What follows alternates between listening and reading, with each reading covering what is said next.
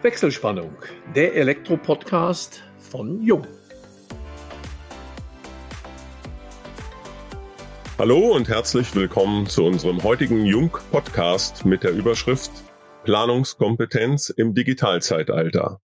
Mehr als ein halbes Jahrhundert ist das Ingenieurbüro Bieker und Partner in Drolshagen mit der Stadt und ihrem Umland verbunden und dies nicht nur beruflich. Heute führt Jochen Bieker das Unternehmen, das sich seit der Gründung durch seinen Vater Alfred im Jahr 1964 immer wieder den aktuellen technischen und technologischen Entwicklungen stellen musste. Flexibilität, Weitblick und ein hohes Maß an Leidenschaft sind gefragt, um in einer sich immer schneller drehenden Welt der technischen Gebäudeausrüstung erfolgreich zu sein und auch zu bleiben.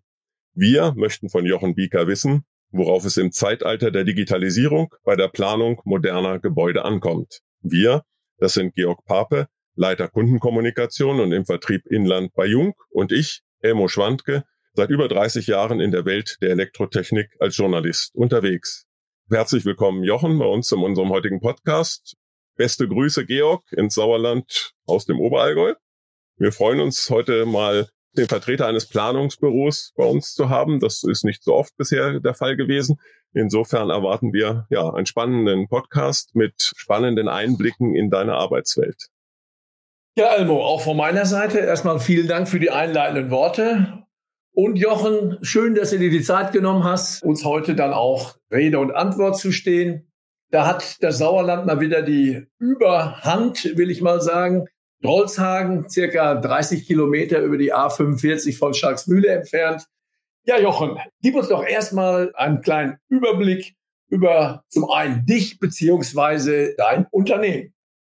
Ja, auch vielen Dank für die Einladung.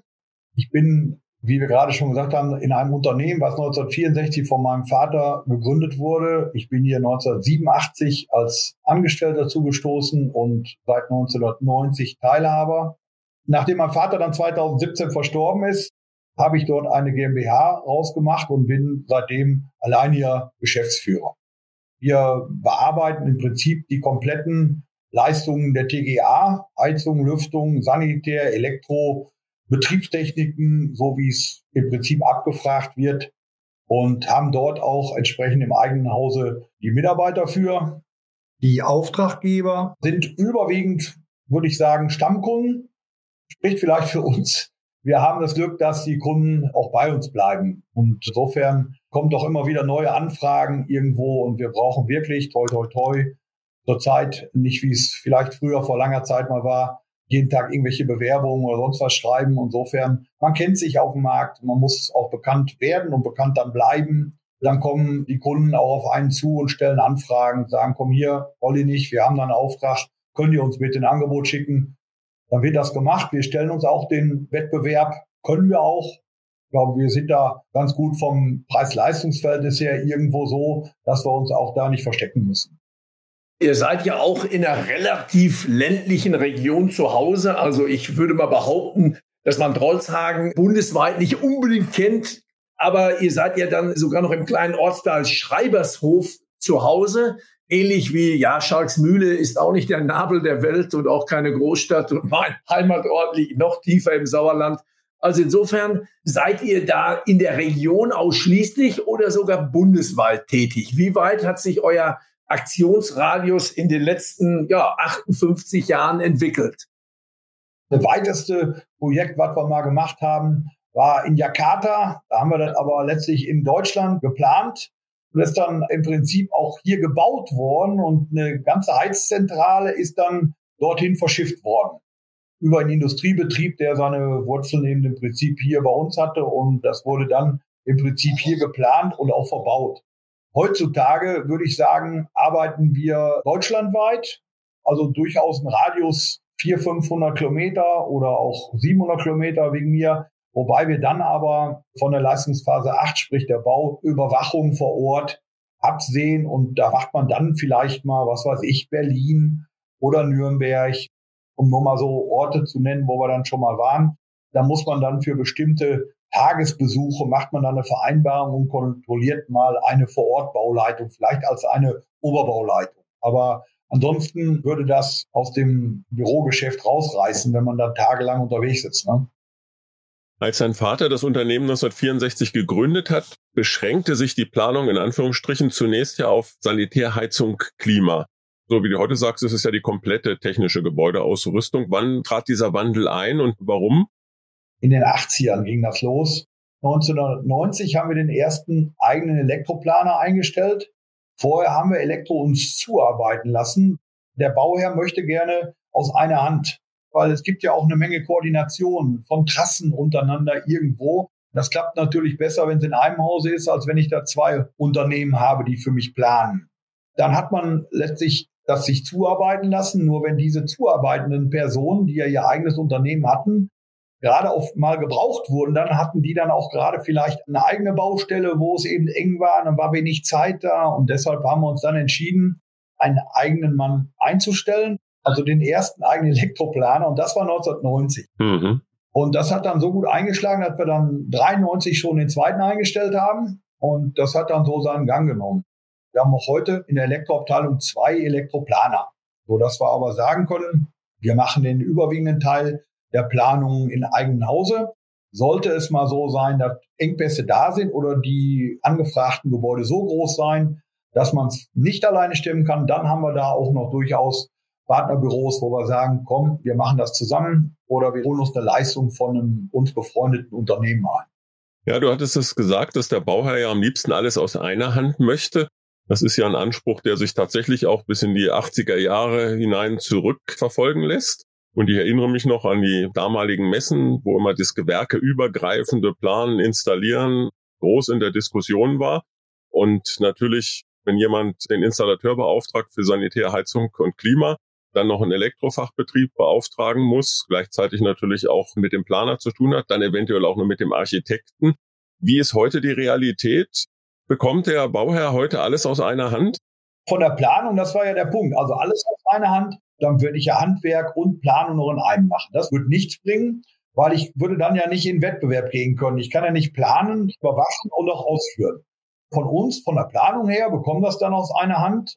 Er hat einen Ansprechpartner und es wird in einem Hause koordiniert und das ist, denke ich, schon ein Vorteil dann. Und deswegen wollen die meisten Bauern auch dahin. Ich darf in dem Zusammenhang einfach mal von eurer Homepage zitieren. Das hört sich so einfach an in diesem Satz, ist aber ein ganz hehres Ziel. Ich zitiere, unsere Philosophie ist es, die uns erteilten Aufträge innerhalb des gesetzten Kostenrahmens termingerecht fertigzustellen. Ist ein ganz einfacher Satz. Stelle ich mir aber vor, gerade in der heutigen Zeit, Materialverfügbarkeit zum einen, die Preisgestaltung äußerst dynamisch zum anderen, ist also dieses hehre Ziel ja, denke ich, schon fast kaum mehr zu realisieren. Steht ihr noch zu eurer Philosophie oder könnt ihr dazu noch stehen? Wie versucht ihr das? Dieser Satz, den haben wir uns da auf die Fahne geschrieben. Die Kosten werden erst geschätzt. Was kostet? Dann wird irgendwann berechnet mit einem bisschen Genauigkeitsgrad, ein bisschen mehr. Und dann am Ende sieht man, aha, was kommt dann an Ausschreibungsergebnis jetzt rein, nachdem die Ausschreibungen geprüft und die Aufträge vergeben sind da haben wir wirklich auch die Erfahrung gemacht, dass wir da wohl auch ganz gut unterwegs sind, zumal das ganz gut zusammenpasst. Momentan muss man ganz ehrlich sagen, ist es viel Kaffeesatz lesen. Wer im Moment das zusagt, wir können ja einfach nur eine Punktaufnahme machen von dem Tag oder der Woche, wo man jetzt gerade ausschreibt. Und dann hat man gerade die Kosten berechnet. Die Kosten sind genannt und den nächsten Tag kommen Schreiben, die Kosten werden jetzt angehoben. Ich bin der Meinung, dass da auch ein bisschen mal Trittbrettfahren mit bei ist. Also nicht alle, die die Kosten erhöhen, müssten sie auch wirklich erhöhen, habe ich das Gefühl. Aber andere Dinge, da ist es eben, wo zum Beispiel Zulieferungen aus den Kriegsgebieten kommen oder sonstiges. Da ist es eben so, dass es teurer werden muss zurzeit und da müssen wir alle dran arbeiten, wie wir das wieder eingefangen kriegen stelle ich mir zurzeit extrem schwierig vor. Das ist ja im Grunde breit durch die ganze, nicht nur Industrie, überall. Das sieht man ja immer. Wenns Öl am Rohölmarkt teurer wird, dann ziehen die Tankstellen, das Beispiel kennt jeder, sofort nach.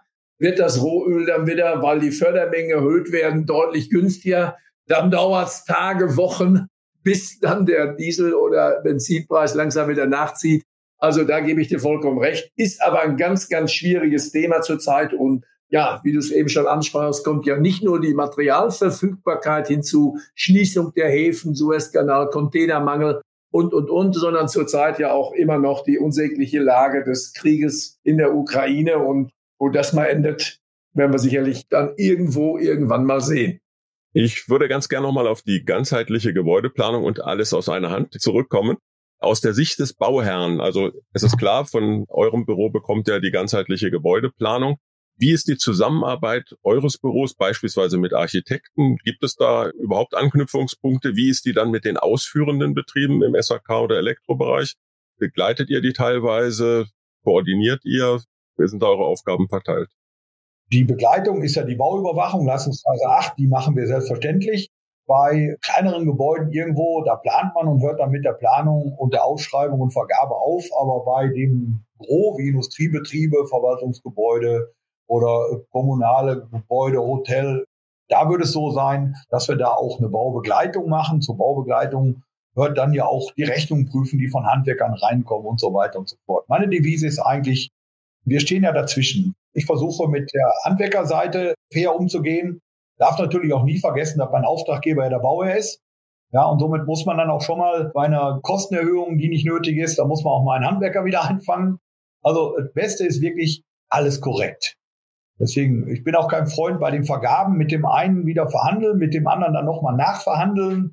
Verhandeln ist gut, aber ich sage immer einmal, jeder kann seinen Preis nennen und dann haben wir den günstigsten Bieter. Aber dann noch wieder zum anderen zu laufen, das machen wir nicht. Wir versuchen das schon dann auch mit den Handwerkern fair umzugehen und wir haben also eigentlich auch in der heutigen knappen Zeit, wo die Handwerker alle keine Zeit haben, wenn wir da dann anrufen, weil heute müssen sie eine Ausschreibung, wenn die verschickt wird, dann müssen sie erst die Handwerker anrufen, wenn wir euch eine Ausschreibung schicken, gebt ihr ein Angebot ab. Dann schicken sie die Angebote hin, nachdem die zugesagt haben. Dann müssen sie in der Woche drauf nochmal wieder anrufen, habt das bekommen und gebt ihr wirklich ab dann kann es trotzdem noch passieren, dass die ja, gefühlt drei Wochen Kalkulationszeit, die ja so gesetzt werden zurzeit, um sind und sie kriegen dann trotzdem nichts zurück. Aber da ist bei uns doch eigentlich dadurch, dass wir viele Handwerksunternehmen kennen, dass wir dann auch wirklich Angebote zurückkriegen. Das ist also schon eine gute Gemeinschaft. Der Architekt spielt ja da auch mit einer Rolle? Der Architekt, der hat ja die Gesamtkoordination, die gesamten Kosten muss er im Überblick haben und das heißt, Sobald eine Ausschreibung verschickt wird beim Zurückkommen, ist der Architekt auch als Bauherrnvertreter dann nochmal wieder daran interessiert, liegen wir da, wo wir geschätzt haben, ist eine Überschreitung da, denn es gibt ein gewisses Budget, was da ist. Und wenn die an der einen Seite zu teuer werden, dann muss ich streng genommen gucken, ob ich an der anderen Stelle wieder günstiger werden kann. Das heißt, da muss auch mal eine Runde her. Also wir können nicht immer nur nach oben. Ich würde gerne den Schwenk auf die Technik machen. Wir hatten ja Planungskompetenz im Digitalzeitalter als Überschrift gewählt. Du hast in deiner beruflichen Laufbahn ja den technologischen Wandel mitgestaltet, mitbegleitet. Was waren so die größten Herausforderungen aus deiner Sicht oder wo siehst du den größten technologischen Wandel, wenn du an die Planung von Gebäuden denkst? Also die Bustechnik ist natürlich ein Wandel in der Elektrotechnik wo man sich immer wieder darauf einstellen muss, ist der Brandschutz. Ja, nach verschiedenen großen Bränden, die in Deutschland ja nun mal waren, ist auf dem Brandschutz, da muss einfach einer da sein in jedem Büro, der sich damit auskennt, weil das ist ja ein Fach für sich geworden. Dann kommt dazu, beim Trinkwasser ist es die Trinkwasserhygiene, die immer größer geschrieben wird. Die DIN-Normen werden dadurch immer größer und man muss sich immer allem anpassen. Alle Mitarbeiter müssen immer am Stand der Technik oder am Regelstand bleiben. Und das ist natürlich auch eine Schwierigkeit dabei, wenn die Regeln schneller geändert werden oder neu rauskommen, wie man sie wieder neu lernen kann. Du sprichst gerade, und das sehe ich genauso, dass die DIN-Normen immer umfangreicher werden. Siehst du schon was vom überall angestrebten Bürokratieabbau oder wie verhält sich das bei uns in den Gewerken ja, Elektro und Sanitär? Also da hat sich meiner Meinung nach nichts reduziert. Es wird immer alles gesagt, es wird alles leichter und leichter gemacht, aber so schnell werden wir die Bürokratie, die sich ja auch langsam aufgebaut hat, die können wir jetzt nicht auf einen Schlag wieder abbauen. Das wird nicht gehen. Wir fahren damit, dass wir eigentlich auch bei den Ämtern, da wo wir arbeiten, in den Gegenden, hier und da, wenn man kann, dann lernt man auch mal jemanden kennen von verschiedenen Ämtern, dann kann man da auch mal vorsprechen, dann fährt man mal hin, setzt sich zusammen zu bestimmten Sachen, die genehmigt werden müssen, Lüftungsbesuche, Entwässerungsbesuche, Überflutungsnachweise, alles, was es so gibt. Überflutungsnachweis ist hier auch wieder ein Stichwort. was wir im Moment ja sehr stark haben. Es ist ja früher nie gemacht worden irgendwo. Also es wurde immer alles angeschlossen und man wundert sich dann, dass die Kanalnetze natürlich auch alle überlastet sind. Bestimmte Städte haben da schon sehr früh mit angefangen. Da habe ich erst einmal gedacht, was wollen die jetzt von mir? Das musste noch alles nachweisen, da musste noch teure Rückhaltungen bauen. Der Bauer schlägt Hände über den Kopf zusammen. Warum sagst du, ich soll eine Rückhaltung bauen? Haben wir ja nie gemusst. Es wird immer mehr befestigt, alle Flächen werden verschlossen und dann müssen wir auch irgendwo Rückhaltung bauen, weil wir können ja nicht alle Straßen aufreißen und alles neu machen. Das Wasser muss irgendwo hin. Bauen wird immer teurer, egal ob es privates Wohnhaus ist oder gewerbliche Immobilie. Wie siehst du das? Woran liegt es? Was könnte man tun, um das einigermaßen in den Griff zu bekommen? Sind überhaupt die Vorgaben, das wäre so die Anschlussfrage, die heute gegeben sind, alle in dem Ausmaße erforderlich? Die Kostenexplosion im Moment, die fing mit Corona an.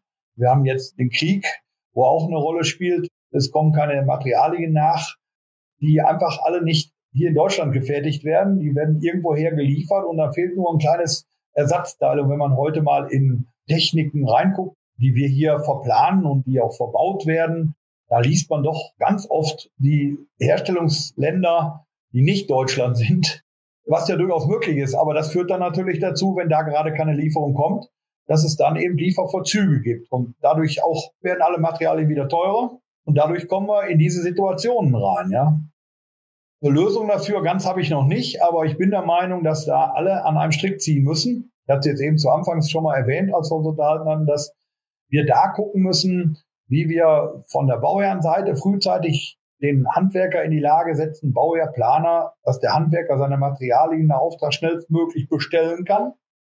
Denn er hat ja da seinen Auftrag bekommen und hat da auch seinen kalkulierten Preis. Dann muss aber auch ein Großhandel die für den Preis irgendwo vielleicht zwischenlagern, wenn sie bestellt werden. Der Hersteller muss mitspielen. Da müssen sicherlich alle mal an Tisch oder alle müssen sich da an der Nase packen, damit wir da auch weiter bauen. Wir liegen auf einem guten Baulevel, denn auch bei Corona haben wir ja eigentlich im Bau, haben wir ja eine Steigerung. Kamen mehr Aufträge rein wie vorher. Nur jetzt durch den Krieg und diese Dinge und diese Verteuerung mache ich mir Sorge, dass da irgendwann der Knick kommt. Und dann wird's weniger für die jetzige Lage weiß ich nicht, wie lange wir da die Bauern noch überzeugen können. Wir ist die Hersteller und wir auch Planer, dass gebaut wird. Jetzt haben wir ja, du hast es gesagt, Corona, jetzt haben wir Ukraine-Krieg. Das sind natürlich Preistreiber, aus welchen Gründen auch immer und was gerechtfertigt ist und was nicht. Das wollen wir gar nicht so beurteilen. Aber auf der anderen Seite, die Steigerung der Kosten resultiert ja auch aus Vorgaben, sage ich mal, die den Klimawandel beinhalten. Das heißt, die Isolierung, die Wahl der Heizungsart, all diese Dinge wer Energie sparen will und entsprechend sein Gebäude mit Fassade, Dachstuhl, Fenstern ausrichten will, muss natürlich auch zwangsweise dann mehr investieren. Das gleiche gilt ja für Heizungssanierungen. Da gibt es ja auch entsprechende Vorgaben. Gas- und Ölheizungen sind damit quasi vom Tisch weitgehend. So sehen es zumindest einige Experten. Wie beurteilst du diese Seite der Kostenentwicklung? Ich denke, man sollte das eher dahin beurteilen, wie das zustande kommt. Im Grunde ist es ja das, was wir jetzt seit Jahren, fast seit Jahrzehnten erkennen. Das ist der sogenannte Fluch und Segen der Globalisierung. Wir haben bis jetzt die letzten Jahrzehnte den Segen genossen und jetzt so langsam wird uns ja auch der daraus entstandene Fluch langsam gewahr. Das heißt Abhängigkeit von teilweise totalitären Staaten, sowohl Energie als aber auch von ganz profanen Bauteilen. Also da wird man sicherlich umdenken und auch die diverse Elektronik auch wieder in Deutschland fertigen. Stichwort Chipproduktion in Deutschland. Du bist ja, glaube ich, da kommen wir gleich drauf, auch leidenschaftlicher Radfahrer. Man hätte in den letzten Monaten mal versuchen können, eine Fahrradkette zu bekommen. Das sind ja ganze Banalitäten und ja, wenn das eben nicht optimal ineinander greift, dann merken wir alle dann den Fluch der Globalisierung, sprich den Fluch der Abhängigkeit von vielen Ländern eben auch teilweise weit über den Ozean hinaus. Jochen, wir sind schon wieder am Ende angekommen unseres kleinen Podcasts, wollen den aber auf gar keinen Fall schließen, ohne vorher ein bisschen was über den Menschen Jochen Bieker erfahren zu haben. Was treibt dich, Jochen, in deiner Freizeit an? Ich selber habe mich natürlich als leidenschaftlicher Schützenbruder vorbereitet und auch sofort gesehen. Ich wusste es auch, dass du in eurem Schützenverein St. Laurentius Schreibershof sehr aktiv bist das ist jetzt für die Zuhörerinnen und Zuhörer aus den eben nicht ich sag mal, westfälischen Bereichen unseres Zuhörerkreises vielleicht nicht ganz so bekannt, aber du bist da, wie gesagt, als zweiter Vorsitzender sehr, sehr aktiv, warst selber Schützenkönig, sogar Schützenkaiser und hast da auch deinem Vater nachgeahmt und auch dein Sohn, habe ich gelesen, war schon 2013 Schützenkönig. Gibt es denn neben deinem Unternehmen, dem Schützenwesen, auch noch andere Hobbys? Mit dem Schützenverein, das ist richtig, da ist man reingewachsen. Mein Vater war ja lange Vorsitzender, ist recht früh erster Vorsitzender geworden, ist dann auch dann 25 Jahre lang geblieben, ist dann später noch Ehrenvorsitzender geworden. Ich bin dann reingewachsen in den Schützenverein, seit langem zweiter Vorsitzender bei uns im Schützenvorstand. Wir haben also eine ganz gute Truppe. Das ist eins meiner größten Hobbys. Im Moment sind wir ja ein bisschen gebremst und alle freuen sich natürlich drauf, wenn man da auch mal wieder vernünftig feiern kann. Und ansonsten von den Hobbys Motorradfahren. Ich fahre von Mofa-Fahren angefangen über Moped und sagen wir mal 18. Lebensjahr Motorrad. Das ist auch bis heute so geblieben. Das ist nicht so, dass ich viel fahre. Ich habe ein Motorrad im Keller, was ich 2001 neu gekauft habe, was also heute nach eben so vielen Jahren gerade mal 32.000 Kilometer weg hat. Das ist nicht viel. Ja, also ich bin ja kein ständiger Fahrer, aber ich bin durchaus jemand, der sich dann mal sonntags oder nach Feierabend aufs Motorrad setzt und gerne mal ein Ründchen fährt. Aber auch die Bewegung muss ja her sein und zur Bewegung fahre ich im Sommer gerne Fahrrad und im Winter fahre ich Ski. Ja, ich gehe fest davon aus, keine Frage, dass du dann bei uns im Oberallgäu Ski läufst. Das ist durchaus möglich. die letzten Jahre haben wir uns viel in Österreich aufgehalten, aber da muss man dann mal sehen. Ja, dann werde ich ganz zufällig mal das Skigebiet Bad Hindelang empfehlen, was bei mir vor der Haustür ist. Sehr beliebt. Da werden wir jetzt mal gemeinsam, ich selber fahre auch ein bisschen Ski, irgendwann bei dir mal aufkreuzen müssen. Und dann schauen wir mal. Ja, in dem Sinne, meine lieben Zuhörerinnen und Zuhörer, schalten wir für heute unsere Wechselspannung frei, bedanken uns bei euch allen fürs Zuhören. Wenn es euch gefallen hat, freuen wir uns wie immer über eine Weiterempfehlung und solltet ihr Fragen haben oder vielleicht sogar selber mal Gast in unserem Podcast sein wollen, dann wendet euch vertrauensvoll an kundencenter.jung.de. Schon jetzt freuen wir uns auf euch beim nächsten Wechselspannungstalk, dem Jung Elektro Podcast.